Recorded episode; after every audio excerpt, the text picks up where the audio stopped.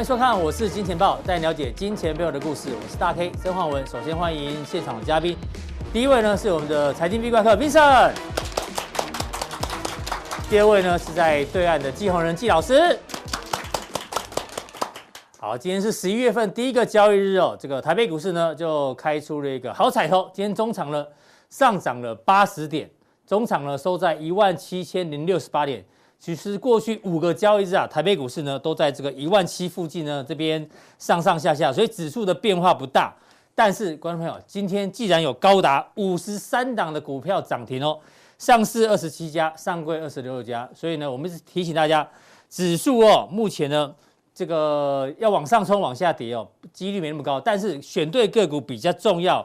所以呢，持续关注我们来宾这个相对看好的族群，让大家做参考。好，进入今天的主题之前呢。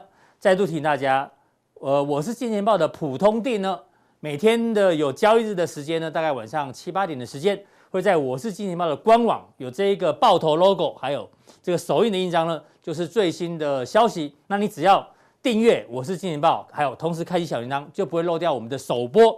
那首播呢是普通錠的部分，那当然呢还有加强錠的部分呢，会有更多的讯息让大家做参考，所以记得订普通錠，也要订加强錠哦。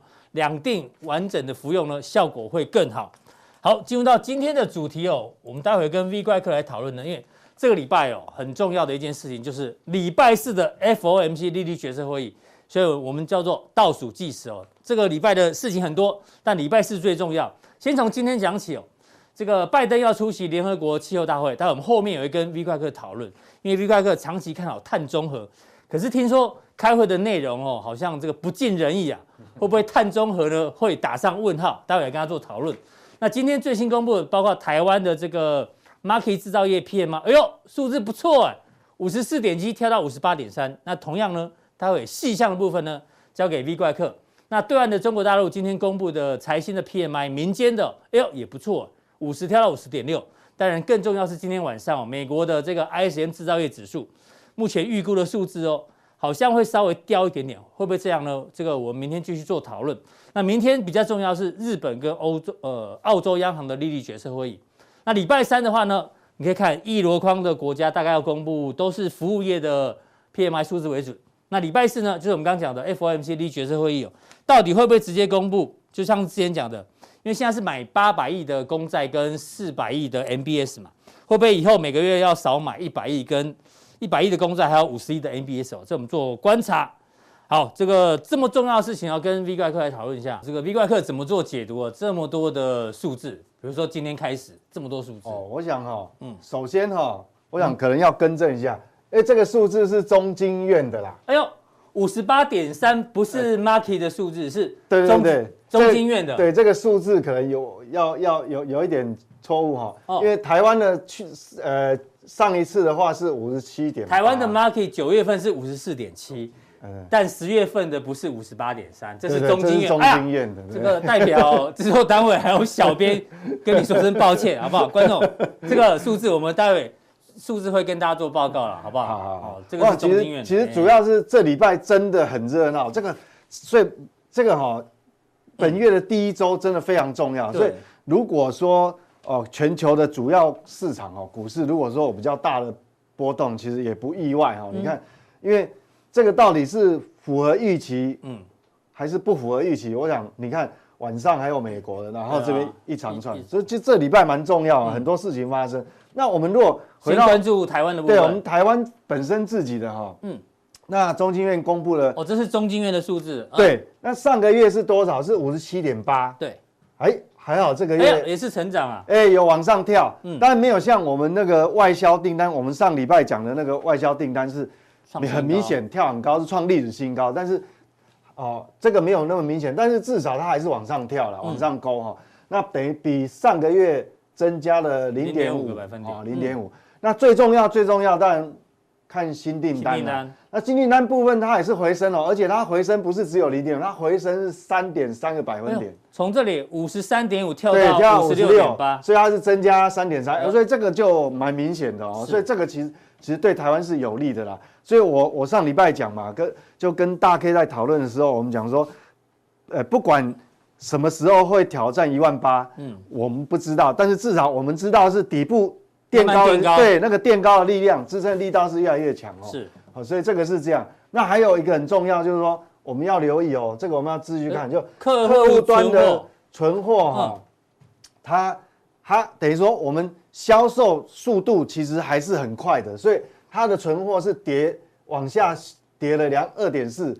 掉到四十九，五一点它掉到四十九。其实客户端的存货哈，其实还是匮乏的。哎，那这个是有利的，有利我们对这个是有利，等于说你新订单增加了，但是你的客户端存货反向下跌，那代表其实这个等于说我们景气哦，是我们上次提的嘛，这个棒球有九局，本来打到第八局，现在延长赛，可能延长到十局、十一局也不一定，我不知我们不知道，至少会延长赛。对对，那当然。呃，这个未完成订单，对，未完成订单它也是下跌哦。你看，呃，但这个是比较不好的啦。呃，这这比较负面的是未完成订单，应该这样讲，就是说，因为哈，我们的你看哦，生这个生产，呃，生产数量它是往下掉。那目前比较这样看过去，比较一点点不好的是说，未完成订单哦是往下掉。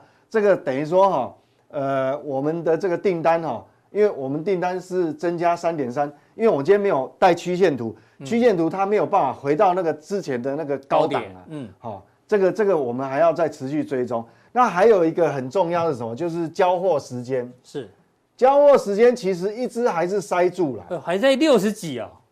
对，代表就是它虽然有有好一，呃，六九点一，有好一点，但是哈，六十几是很高哎，代表说还是供应链有些。可能有有些环节，比如说零有些零组件，它还是缺，还是有长短料的问题，对，还是没有或者是物流有问题等等，对，也有可能。嗯，那那个原物料价格还在高档嘛，哈，是，所以整但是整个原则来看，哦，你整体来讲它是增加的，哦，这个制造业指数增加，那新订单也是回升的，那这个就已经 safe，好，整个来是所以 safe 了，好不好？对，没有错，虽然有一些小瑕疵，但整体来讲是安全的。对对，那你但这里有有产业别啦，那产业别。哦，大概看过去，其实我哦，应该都还，都还没有太大变动，都是正向，都是正向发展。不管是比如说这个电子类的啦，哈，还有这个比如说啊，像电力呃这个机这个设备的啦，都还 OK。所以有不好的你会点出来啊？对，目前为止看起来没有特别不好的。对，没没有特别不好的，没没有特别不好。所以整个是很平均的往上垫。那我们接下来就看服务业。那服务业现现在是这样子哦，就是说。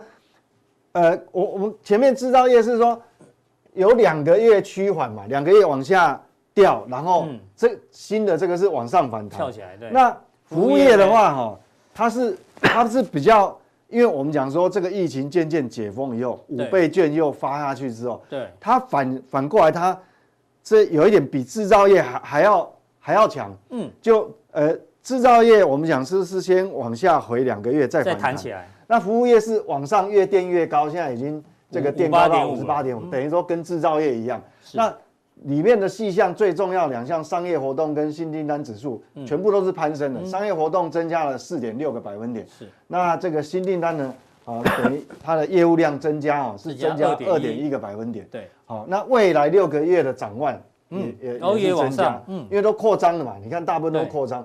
那当然这个是有一点点好比较不好了。服务业的人力雇佣，对人力的雇佣有稍微往下掉了，是。那这个哈，等于说还是缺啦，就是说我们讲，呃，这个服务业来讲哈，供应链的交货时间，对它没有办法，它没有办法服务，呃，服务业没有办法完成满完全满足这个需要。我我举例哈，是，比如说，你看现在解封开放以后，嗯，很多人会想去 KTV 啊，对，很多人想去健身房啊，嗯，看电影啊，或是你去吃大餐啊，结果发觉。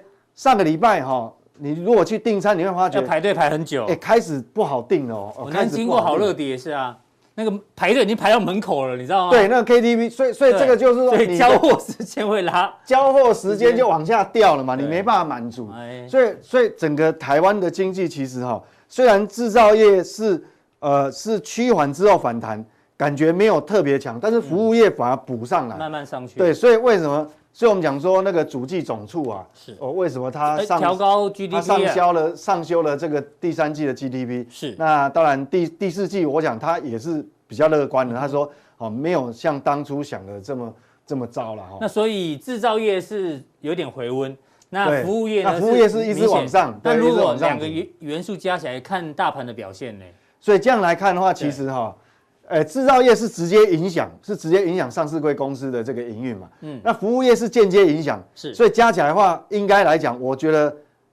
我认为往上碎步盘间的几率还是存在哦。我们搭配一下那个 K 线，刚好就在一万七，然后季线这边搞了五天呐。对，因为那服务业跟我们这个上市柜公司到底什么影响？因为呃，跟服务业有关的上市柜公司虽然比较少哦，嗯，但是它间接影响是这样：当你服务业上来之后，呃，营运正常，那开始民众的就业。比较容易改善，还有所得可能会增加。是，那你所得增加，他有可能回来买股票哦。嗯哼，哦，这个还是有间接影响，会买股票。所以我们看哦，那加权指数一直年，目前为止是粘在这个地方。对，我觉得这个就是看，因为外资最近还不是那么积极啦，因为美元指数很强嘛。对，这个临门一脚可能就是看靠外资了，因为你看哦，台积电、联电不涨的话哦。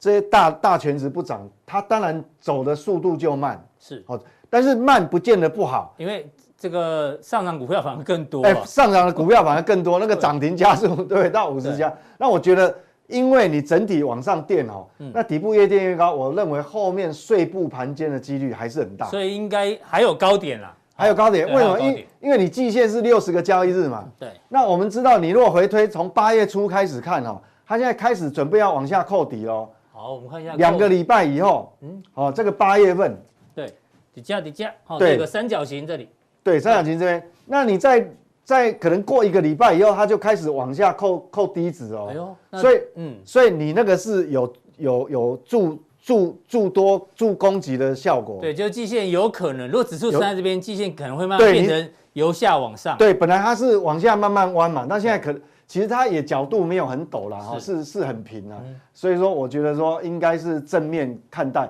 但是至于说，呃，投资人认为说会不会去挑战一万八，我认为是要看外资的动作，因为你那个指数哦，你操作指数的你还是要看这个权值股嘛，那全指股就是跟外资动向比较有关系。所以短线上就是碎步盘金的几率，但是不要不要一下想到一万八，好不好？对，但是个股表现是没有问题的，对。那这是大盘的部分啊。那刚刚有提到礼拜四凌晨两点是 FOMC 哦，那个很重要，对，怎么做观察？目前是这样哦，我们看整个趋势，因为呃这个市场哈到底怎么判、怎么研判，也不是每哪一个专家说了算。我觉得市场用钱扎出来交易的最准。那我想这个 Fed Watch 哈，它就是华华尔街的这些债券期货交易市场，他们综合所有。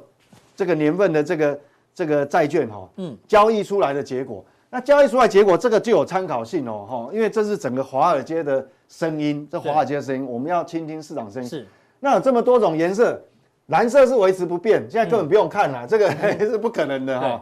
那升息一码是红色，嗯。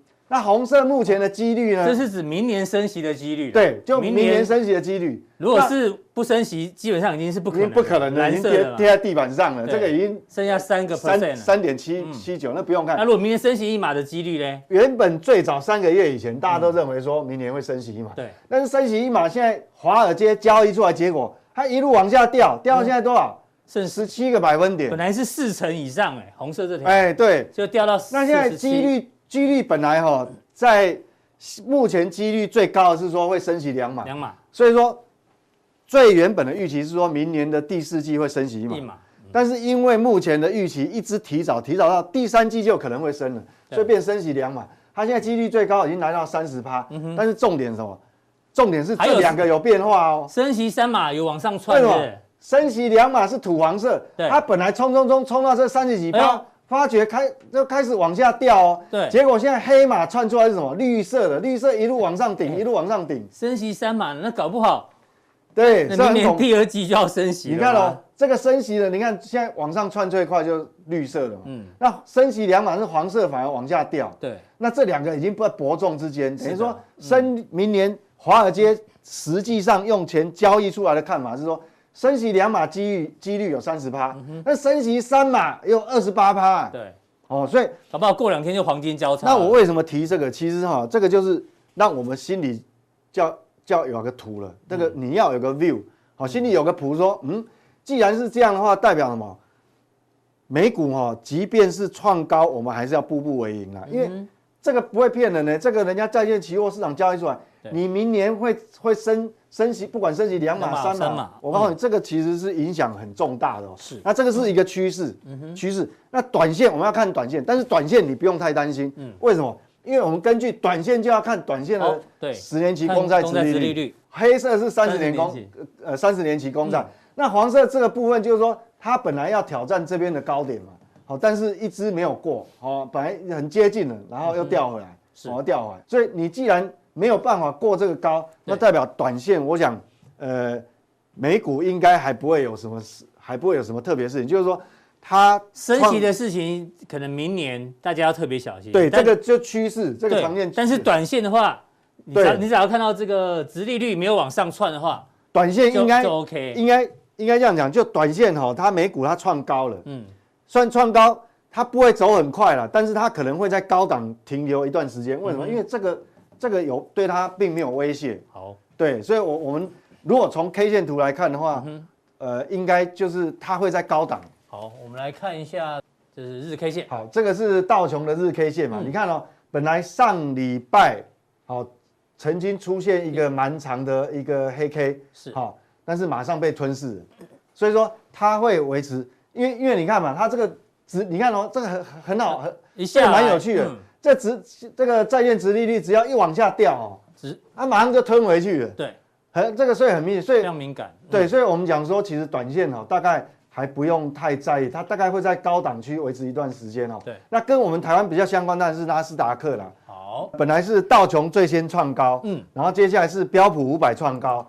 那接下来纳斯达克也上礼拜终于也创高了，嗯，那创高各位看哦，一样哦，这个它大概会在高档，它不会，我想过高，我认为它不会走很远，嗯哼，好，因为因为因为你毕竟后面我们还要看后面的这个这个利率决策的变化，是，那这边来讲，它即便它。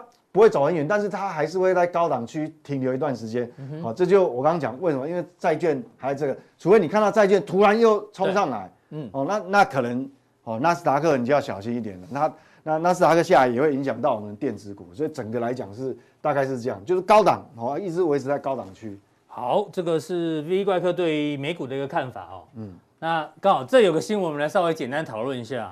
因为之前这个美股领头羊，以前呐都是 FANG 嘛。对。自从这个现在好像改改名字了，因为脸书改名了嘛，改成叫做 Meta。对对对。所以呢，现在当初 FANG 的发明人就是他嘛，就那个光头佬 Jim Cramer。他说现在不要叫 FANG，不要叫尖牙股呢，叫什么？改成叫叫大妈股好了，妈妈好不好？我们。因为他没有，还没有人帮他翻译，我们先简称叫做妈妈股、嗯、大妈股。换名字之后会不会这个股价变比较强？因为你刚刚你前面提到嘛，纳斯达克是最、嗯、最比较慢创新高，所以之前之前都是被他们拖累。主要是因为上礼拜，因为上礼拜亚马逊的财报公布之后，其实盘后都跌，它是下跌。对，苹果也是，所以还是有影响。对，那这是他的看法啦，哈，因为他把它变成。所以以后有两个 M 就对了。对，没有这边先，这边先。妈妈是这样，第一个 M 呢是微微软，第二个呢是哦这个 Google 的母公司，第三个 M 是 Beta 过来 Meta，过来 Apple，Apple，然后亚马逊，他认为应该改成这样啊，以后不要再叫尖牙股。那另外一个这个是网站哦，他们说应该叫做 Gamma 好了，因为 G 是 Google 啊，苹果、微软，这个 Meta，亚马逊。那有人说为什么？他说为什么改这个叫做伽马挤压？这你应该很很很懂嘛，对不对？你期货这么期货跟选择权这么熟，伽马挤压其实就是嘎空嘛，对不对？这个其实，诶也不知道啦。我、嗯、这个这个其实，但是我们看哈、喔，可以可以可以这样看哦、喔，投资人可以看，就是说这这些股票里面哦、喔，到底创高的有多少档？现在是微软嘛，微软创高，微软最强嘛。对，好，那如果。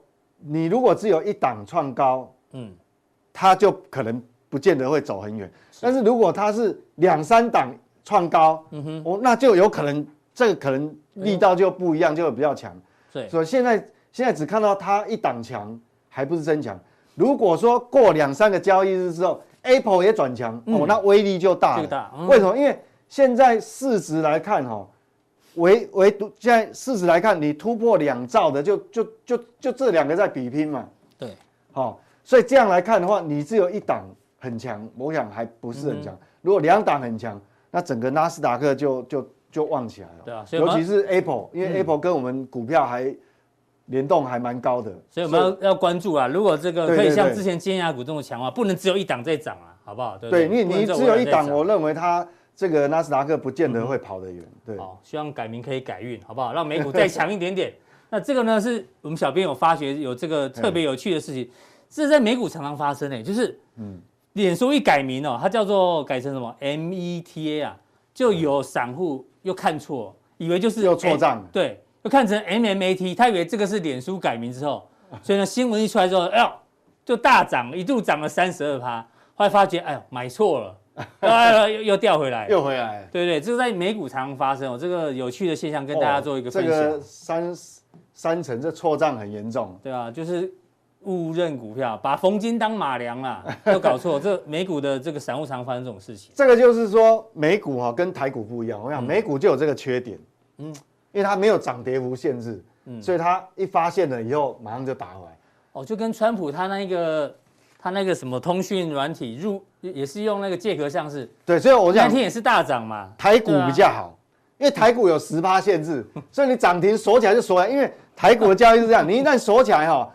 大家都蜂拥而看他要锁的时候，很多隔日中就就帮他锁涨停就锁起来了，涨停板能救了你命，因为你买不到，你知道吗？你买不到。你如果买得到，就会变成这样。买得到就买得到就。套在最高点。台股比较好，我讲，哎，美股比较不好，美股一次就阵亡。所以我们投资有时候正面思考，好不好？正面思考所有的事情会比较好。对啊，这个是趣闻，让大家了解一下啦。当然也代表其实美国的这个钱还是很多啦，才会有这种情况。那最后一个呢，比较新的时事哦，因为 G20 刚刚结束嘛，嗯，为期两天 G20 结束，他们有签了一个宣言。那重点是哦，大家对于气候变迁这件事情，其实好像有点不太满意，因为 V 怪客，我们刚前面预告，他是碳中和的这个长期投资。对，我因为我认为所有近两三年的商机，嗯、所有商机你追追追追到最源头，是都是因为为了要碳中和。但是我们来看这一群人怎么讲哦，这一群领导人，这个是英国首相强生哦，他说这一次 G20 的这个会议啊，对于气候变迁的做出的承诺不够。他说，如果一旦呢这个格拉斯哥峰会哦，就是这个第二十六届的联合国气候变迁大会，因为它变成主办国嘛，好像在英格兰的格拉斯哥哈，他说如果再没有做出承诺的话呢，全盘皆输。然后拜登总统也说。这一次呢，对于实际的进展呢都没有特别提到，所以他也觉得很失望。他们两个对于这个集团里都很失望。但是主办国啊，这个意大利的德拉吉说：“迈阿内啦，我们对于会议成果呢是感到骄傲的。”他就是打圆场，说还好啦，这只是开始，会慢慢的这个运作。那联合国的秘书长呢，他也算是打圆场了。他说离开罗马的时候呢，希望并未实现，但至少没有被葬送。没有，所以整体来讲，其实我我觉得哈。美国是关键，嗯，因为当初其实最不配合的哈，各位要了解，投资人要了解，其实你要你要关关注美国的动态，嗯，因为其实哈，我认为最不配合的是哪一个国家？嗯，其实不是亚洲国家，哎，嗯，是美国，哎，嗯，你知道他还没当选以前是谁退出了？你知道吗？川普啊，就是巴黎气候协定就是他退出的，啊，最不配合是美国，因为这个牵扯到美国利益，因为美国哈有很多这个，因为他们。他每个都还是要选举嘛？对。那选举有时候就是要要有资金嘛。嗯哼。那你要知道，美国很多在能源领域的这些金主，这些大金主都是川普的吧？那这些金主他不见得愿意说让他们去太过于强调说要要用新能源。为什么？那那些那些旧的那些对啊。利益团体，我们讲说跟原油有关的利益团体太庞大了，嗯、他们会去，而且说实话哈，你想想看，我们以旧能源，我们不要讲新能源，旧能源，全世界哈，呃，石油最大的生产国家，各位知道是谁吗？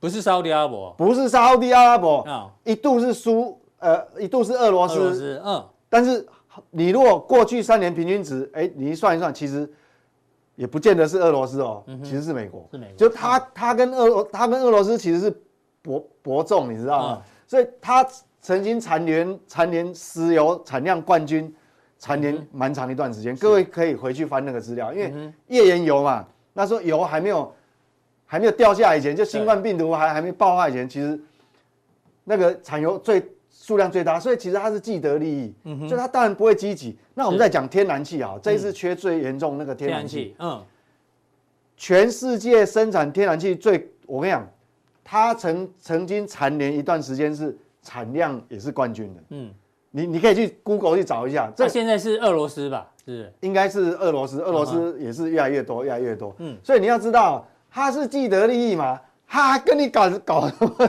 什么，所以。我觉得动态是要看他，不过原则上哦，呃，应该最后他也不得不配合。为什么？因为他要拉拢欧洲。嗯哼，因为欧洲，因为他跟呃，我们讲中美对抗，坦白讲，少了欧洲，美国就没办法唱独角戏。他这次把欧洲的关税都取消了嘛？对，所以就是要拉拢欧洲。对，他为了要拉拢欧洲，他肯定这个地方他就要配合，因为我们知道欧洲其实是对这个环保议题，他们是。发自心底是真的是非常，所以你是说他们吵归吵啦，就连这这这一次的《经济学人》的封面都说这个什么 COP out，COP 就是这个气候变迁大会嘛，他认为这一次不会有结论。然后呢，COP out 的翻成中文也叫做逃避、这个回避或是找借口，意思说不会有好的结论。哎，这个图很有趣哎。三个企鹅，嗯，有没有？我们中文学过，非礼勿视，嗯，非礼勿听。哦，他遮眼睛，对，然后他遮耳朵，遮嘴巴，遮嘴巴。还说你们这一群人哦，在这一次的 COP 二十六大会哦，这讲的东西我企鹅可能不敢听啊，就是说到底会不会有真的结论出现，不知道。但是，但是你你是有信心的。对，我觉得最后他还是会配合欧洲啦，因为欧洲现在在谈的那个，他已经进入到什么阶段？他已经不是在跟你。说说而已，已经在他已经已经在建立法案，准备要执行，有没有？嗯，就是说他本来是有碳交易，对，然后碳交易市场建立完，他现在准备了什么？他现在已经开始在拟定所谓的，当你全世界所有其他地区要输输出任何产品到欧洲的时候，嗯，它有一个评断标准，就是说符合所有的规范，对不对？对，你要缴多少碳税？嗯，那你如果不符合标准，不好意思，他请你到。他欧洲的所谓碳交易市场，缴钱。你，你去缴钱，你去买，买买那个那个那个叫这个叫什么碳交易有那个，就买碳权，就碳排放权，对对，那那个要钱，所以他是，那你想想看，他都已经在拟定了，那美国其实到最后他也一定要配合，因为美国也是出口要你的产品到出要出口到欧洲，你还是会面临这个问题啊，是，所以你的意思说，不管这一次的气气候峰会。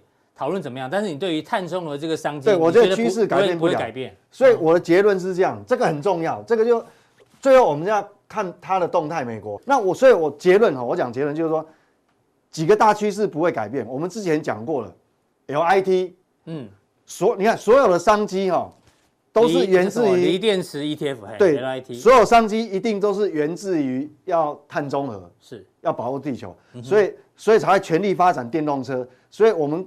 想要电动车，我们之前提过的所谓的电池的 ETF LIT 美国挂牌，嗯，还有这个所谓的呃中国电动车啊香港挂牌那个 ETF，嗯，像这种 ETF 哈，我认为它就是一个长线，是，好不会因为你这个不会因为这个消息，不会因为这个讯息哈，它它改它可能短线会有一些影响，短线价格波动，但是长线趋势就不会改变。所以你看嘛，我们今天盘面上台股的交易哦，只要跟源自于碳中和下来的电动车，是它还是很强啊。什么第三代半导体？第三代半导体那个涨停板还是它都是，其实最根究底，呃，追追根究底，根源还是碳中和的趋势，对，所以不会改变。所以谢谢 V 怪客帮我们解读这个新闻了。比方说啊，看到这，哎呦，碳中和是不是要破局了？不会，好不好？我认为不会。好，这个是 V 怪客的一个解读。那待会加强定的时候呢？哎呀，今天又要回答这个专属的。留言好不好？对，有些加强定的朋友又遇到一些什么样的问题呢？嗯、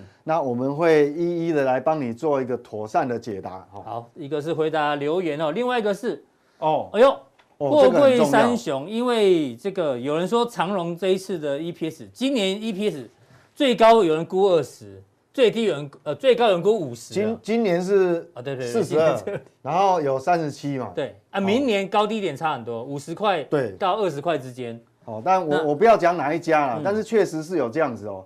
那这个差异当然为什么会差那么多？对啊，因为长荣这张股票，B 怪客在我们的应该是加强店就有聊到嘛。对，你聊了不止一次。九十块以下大家可以留意，现在已经来到一百块了。那看到这样的法人报告之后呢，怎么做观察？一样，大家锁定加强定跟各位的加强定。那加强定怎么定呢？因为还是有一些新的用户，好不好？提醒大家，在我们的官网哈看完之后，这边有一个显示。完整资讯，你就把它点下去，点下去呢，我们就会有三个传送门，好不好？对，任选一个传送门，就可以得到更多资讯的加强定。对，加强定很重要，对因为很多很细细腻的这个这个嗯看法，还有操作的技巧都在加强定里面。对，好，非常谢谢这个 V 怪客。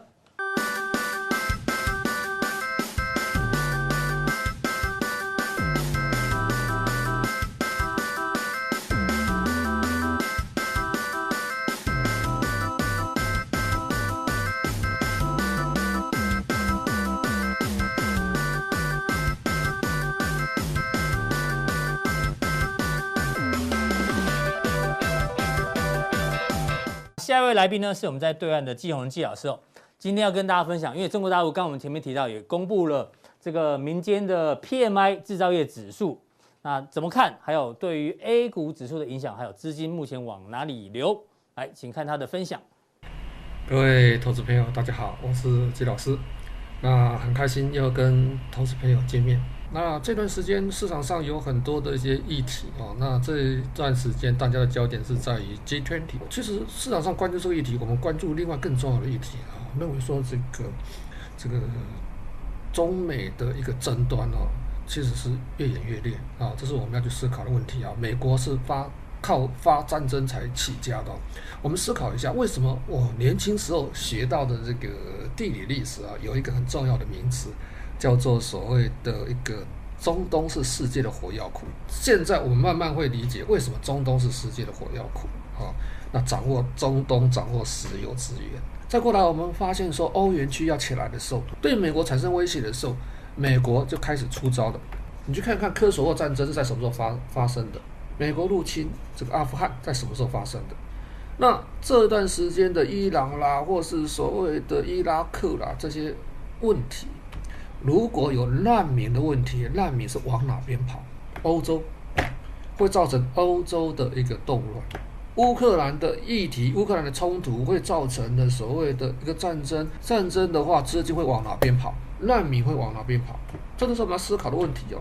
好，那这一段时间，我们看到说，这个全球其实这个有所谓供应链短缺的问题。我们也看到另外一个现象，基本面来看的话，中国的 PMI 指数啊，PMI 指数，哎，掉落了所谓的荣枯值啊，掉到所谓的五十以下啊。那 PMI 指数大概有这个五个主要的一个生产项目啊，大概就是生产指数、新订单指数、那原材料库存指数啊、从业人员指数，还有供应商这个配送时间指数。从这五个指数的一个观察来看，都低于所谓荣枯值五十。啊，那生产指数往下衰退一点一个百分比，表示说制造业生产活动放缓。那新订单指数往下跌了零点五百分比，表示说市场的需求回落。哎，这个是警讯哦。还有原材料库存指数，我们看它下滑了一点二%，表示原材料的库存继续减少。还有从业人员指数，而企业用人啊用工的一个景气啊，其实有所下降啊。再过来就是供应商配送时间指数啊，表示说我们的原材料供应商的一个交货时间延长，所以这个就是我们要去思考的问题。好像从 PMI 来讲，跌破荣枯值，而且是十九个月来的一个新低啊，跌破荣枯值，这是一个很重要的警讯。那我们再从另外一地方思考啊，从这边你可能看得更清楚。这个指数其实是也是所谓的 PMI，但是它分成两块来看啊，一个是所谓的一个制造业 PMI 指数，就是我们刚才讲的，它连续两个月跌破荣枯值五十以下，就是左边这个图形。那右边这个图形是非制造业的一个商业的一个活动指数，哎，它还是在龙骨指五十之上哦。那从行业状况来看的话，哈，它最主要是在我们的服务业，就是中国大陆讲的第三产业。第三产业它的一个嗯，目前市场观察到的一个状况，或是说我们从这个指数的一个数据来看的话，还算 OK 的。那拖累到所谓的这个非制造业商务活动指数的是资本市场服务，那包括房地产啊、房地产还有居民服务业等等啊，这是稍微比较弱势的。也就是说，大金融产业目前来讲有扯后腿哈，呃，扯住这个整个所谓的一个大陆经济发展的一个后腿的一个现象。那我们可以思考一下，那这一段时间为什么 PMI 指数会跌破龙枯石？哦，原来这一段时间有所谓限电的题材，还有原材料短缺的题材。原材料短缺什么东西？煤、煤炭主要嘛。哦，你看这段时间的期货，动力煤啦，这个锰硅啦，这个什么铁矿石啊等等，它的期货价格，通通是急速的滑落。哦，原材料短缺啊，那造成我这个所谓的价格暴涨，然后中国大陆的政府出来做所谓的调控。啊，这个这个期货价格大幅下跌是这个原因。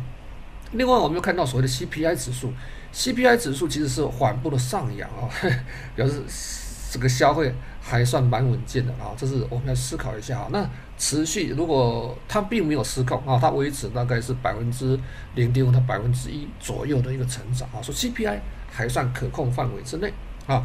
另外，我们再看说这个 MED 哦，这段时间有所谓的一个可能啊。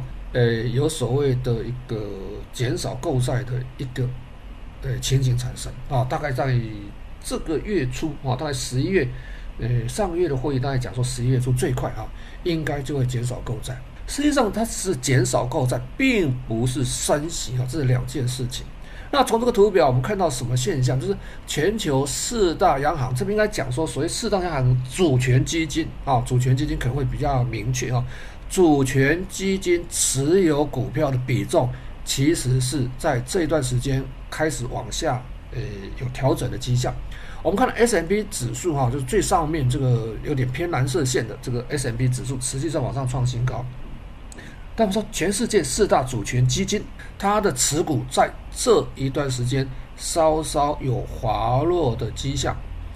市场预估哈，我们的 PMI 哈，全世界 PMI 都往下滑，不是中国大陆而已啊。从中国大陆我们看到说，全世界的 PMI 都往下滑，PMI 往下滑的时候，市场在预估哦，下行状况的话，市场预估说，四大央行、四大主权基金可能在未来的时间会持续调整所谓的手中的持股，影响比较大的其实并不是美国，我这边必须先强调一下，影响比较大的应该是新兴市场。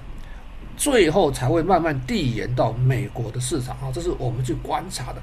你去看看一下哈，这个这个比较深咖啡色啊，深咖啡色的是表示说未来预估可能会有修正的一个压力。那这边有在 PMI 上行跟 PMI 下行的不同状况，我们看到说主权基金它的持股变动情形，那投资朋友有兴趣自己去观察一下。那我们再看一下哈。新兴市场可能会受到一些冲击，影响比较大的。那美国反而是递延效果才会受到影响。那我们看这一段时间，投资朋友比较关心的说，中国 MSCI 哦，MSCI 相关的中国指数，它的本益比其实已经回到历史相对的低档区附近。我们这边包括所谓的扣除金融业跟所谓 A 股的一个所谓 MSCI 中国的一个股份啊的股价指数。还有所谓的扣除掉这个 A 股 A 股的啊，还有扣除掉所谓的科技的这个 ADR 的啊，还有所谓 A 股的一个所谓指数，我们非非常明显的看出来，通通是在均值之下。也就是说，在这段时间，其实有很多的一个市场资金，其实在脱离所谓的这个中国概念股啊，在调节中国概念股。谁调节我们不知道，我们不去过问。哦，但是我们知道说，相对来讲，它的指数位阶是在相对很低点的位置，所以你去买现在的中国概念的股票，可能风险会相对比较低啊。这是我们从这方面去思考。那我们再看另外一个指数，这一段时间我们看到被动型基金其实怎么样？不是主动哦，被动型基金哦，已经开始怎么样？持续流到所谓的香港为主的这个所谓 A 股市场啊，资金很明显的哦，那引导海外资金啊流到所谓的这个 H 股啊、港股跟中国大陆市场上面。那你要去思考一下，这些资金从何而来？哦，那它调节的呢？很明显，我们看到它调节的应该是海外的中概股为主。而非是港股，但港股可能受到这个一些影响，有些些的调整，尤其是涨多的科技类股有些调整啊。但是其他股票来讲，有些低估股票其实资金是什么在回流的哦。哦，从这图形我们会发现说，海外资金在回流到所谓的港股身上。那除此之外，我们看到很多好消息。那这好消息是跟中国大陆人民币的一个资产有关的一个好消息，譬如说啊，这个。市场上啊，继这个所谓全球三大指数编制公司把 A 股纳入权重之后，我们发现说，市场上同样把中国的国债纳入了所谓的指数采样。市场上有三大的一个国债呃指数编制公司啊，那一个是现在要纳入这个中国国债的一个富时世界债券指数。另外一个是在去年就把这个中国国债纳入的是一个巴克莱啊，巴克莱全球综合指数，还有摩根大通啊，全球市场的一个新兴市场的一个政府债券指数。其实巴克这个所谓的巴克莱，其实包括了公司债啊，公司债。所以看贝莱德哦，他投资所谓的中国大陆的 A 股跟所谓中国的一个公债。包括国债跟公司债其实相当积极。你去看贝莱德，它有很多相关中国大陆的这个所谓的债券跟 A 股的基金啊，去看一下。好，我们说看这段时间来讲哦，外资到九月份为止，外资机构已经连续三十四个月持有人民币债券，哦，人民币计价债券持续三十四个月净流入。为什么？因为四年前中国大陆实施的所谓债券通。也就是说，可以透过香港投资中国大陆的人民币计价债券。四年来，哈，大概目前来讲，后面的三十四个月都是净流入，持续持有人民币债券。那国际投资者哈，持有这个中国国债规模其实不算高。坦白讲，三点九兆人民币其实真的不算高啊。那但是中国债券市场已经发展成为全世界第二大的债券市场，你要注意这个现象。它已经是全球第二大的债券市场。那 INF 公布哈，全球人民币的一个储备连续六个季度增长啊，六个季度是一年半啊。哎，人民币资产纳入所谓的这外汇储备的时间大概四年时间而已。前段时间有小幅的做调节啊，但是这一段时间是持续六个季度增长，人民币的一个外汇储备占比大概达到二点六 percent，二点六 percent 太少了。呵 呵外资持有人民币，把人民币纳入所谓外汇储备的比重，其实是相对偏低的，少于日本，少于这个英镑，少于所谓的欧元区啊，但少于美国啊，所以持续我们可以去观察外资在这段时间透过了各种管道，其实还是持续流到所谓的一个中国的一个市场，中国大陆市场啊，人民币相关的债券啊，或者是这股票资本市场。那我们说，这个富时的一个世界国债指数将这个中国国债正式纳入所谓的一个世界国债指数。那么世界国债指数比重最高的，当然就是所谓的美债。但是不瞒投资朋友说哈，美债我们提到过了，美债在这一段时间是全球资金都在做卖出，全球央行的外汇储备持有美债比重其实是在往下下降的。好。那其他比重比较高的，当然就是欧元区。那欧元区起来，我们说对美国产生威胁的时候，他做了很多动作。当然说苏俄对他有影响的时候，他就对苏俄产生所谓的冷战啊。那日本第一，他把美日本打下来；欧元去影响他，他就把这个欧元打下来嘛。中国大陆影响他，当然把中国大陆打下来。他现在不见得打得下来啊。这个是我们要去思考的问题哦。好，那我们说这个富时世界国债指数哈，很明显看到哈，其实它有二十几个国家哈，包括什么新加坡的这个新币的啦，这个包括的什么马币的啦，这个其实中国大陆的一个国债被纳入属于采样，其实还算后面。你看看这个国债指数哦，那其他的哦，其他啊、哦，这个所有其他的一个地区跟国家啊、哦，占比其实是比较低的。那所以未来中国大陆的一个国债纳入采样的时候，那会有一些所谓的主被动的一个基金会持续持有所谓的中国国债。那我们就未来去观察嘛，哦，未来持续观察啊。好，再过来，我们看到说这段时间呢、外资持有 A 股的一个状况。好，持有 A 股状况，外资已经持续连续十二个月啊，净投入这个所谓的 A 股啊。那我们看一下说，这一段时间来啊，从这个这段时间大概买入 A 股大概两千多亿，快三千亿啊，三千亿。就今年啊，今年。透过 QE，透过深沪港通啊，它其实持续在买。你看看这个咖啡色这一个最上面这个，就是说我们看到股价不管怎么样的波动，那外资都是持续的净流入，一直买，一直买，不管涨跌就一直买，这是市场趋势，没有改变。包括所谓的疫情高发的时间，你看看有没有改变？没有改变。外资持有 A 股的流通市值只有三点五三兆哦，三点五三兆人民币多吗？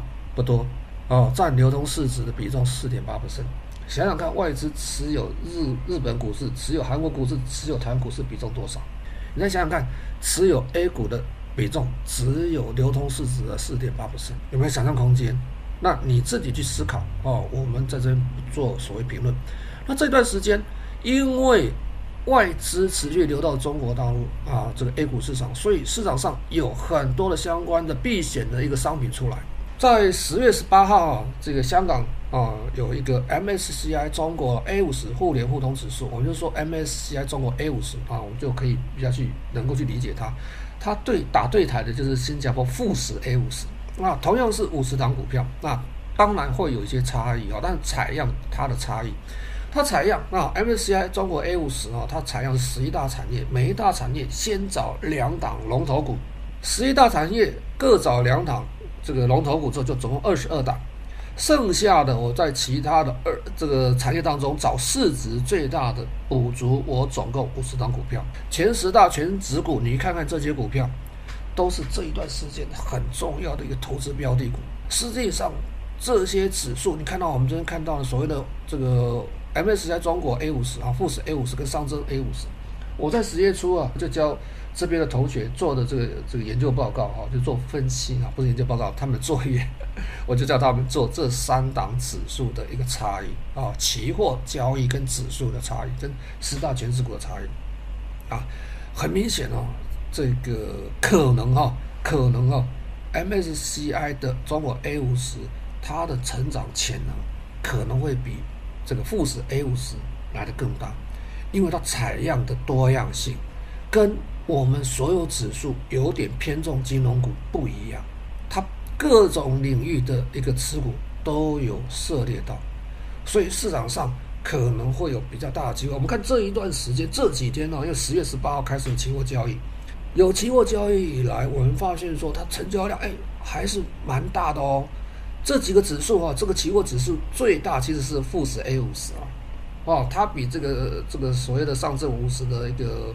股价指数、期货、沪深三百股价指数都来得大，就像在台湾一样啊。你说台湾加权股价指数跟这个摩台指比，当然新加坡摩台指的成交量比较大哦，所以富时 A 五十的成交量比中国大陆的股价指数成交量来得更大，那目前是最多的。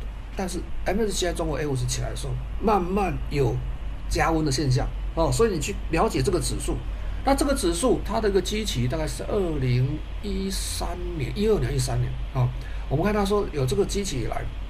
它的指数的变化情形，哦，它的持续往上涨，哦，我们这个图就不不看了，哦，它有大幅的回撤，哦，回撤最大幅度大概三十七啦，你看到大概是在一六年前后吧，一五一六年前后最大回撤大概是三十七%，那之后其实回撤幅度其实不是很大，我们看它那个获利状况好，啊，获利状况其实它的获利是比较稳定的，在几个指数当中，包括跟所谓的这个富时 A 五十去做比较。相对来讲，它的一个指数的获利比较稳健，虽然它有一次比较大的回撤，那就二零一五年，但其他时间它的获利都是稳健成长。为什么？这段时间当然就这些股票在涨嘛，那外资为什么买这些股票？这是我们去思考了。哎，外资买这些股票的目的干什么？哦，它未来有多少想象空间？我们刚才看到了，说它的一个持股采样的比重不太一样，跟原来的各个级各个类股偏重所谓的金融股有所差异。所以在未来的一段时间，我们会发现，你可以注意到哈，应该资金会到所谓 MSCI 中国 A 五十相关股票上面，这是我们可以去思考的一个问题。那因为如此，所以我们看到说有四档这个所谓的。MSCI 中国 A 五十的 ETF 已经发行，它这一些时间以来，我们发现 MSCI A 五十五年涨幅是一百九十九 percent，那富时 A 五十的五年涨幅是一百五十 percent。你看到绩效就很明显，A 五十的一个绩效相对来讲比较好。哦，那跟中国大陆的，你看上证五十的，那全收益介绍一下啊，全收益它代表的意思就是所谓的还原权值，所以你会发现说。MSCI A 五十的一个收益啊，指数的收益率、年化报酬率，其实在这几个指数当中，相对是比较高的，比富时 A 五十的年化收益率都来得更高。然后它的一个价格啊，所以价格诶，估值，估值在相对几个指数来讲，相对偏低，它比 A 五十、富时 A 五十的估值来的稍微更低一点点。所以长期来讲，一定会受到市场的关注。所以市场上已经募集了四档相关的 ETF，募集完成，每一档四家公司的募集上限都是那个八十亿啊。所以你发现说，它募集募集到三百一十八亿，那这是应该是我们要值得注意观察的一个指数。所以很明显，市场资金有流到所谓的一个 A 股市场。A 股市场是买什么标的？你不妨去找外资的脉动，跟着外资的脚步走。应该会有不错的一个获利。那先介绍到这里，等一下加强錠的时候，我们来看看外资在这段时间追逐是什么样的股票。来看看说这四档所谓的 MSCI 中国的中国 A 五十的一个互联互通的一个相关 ETF 是哪四档？啊，我们休息一下，回到加强。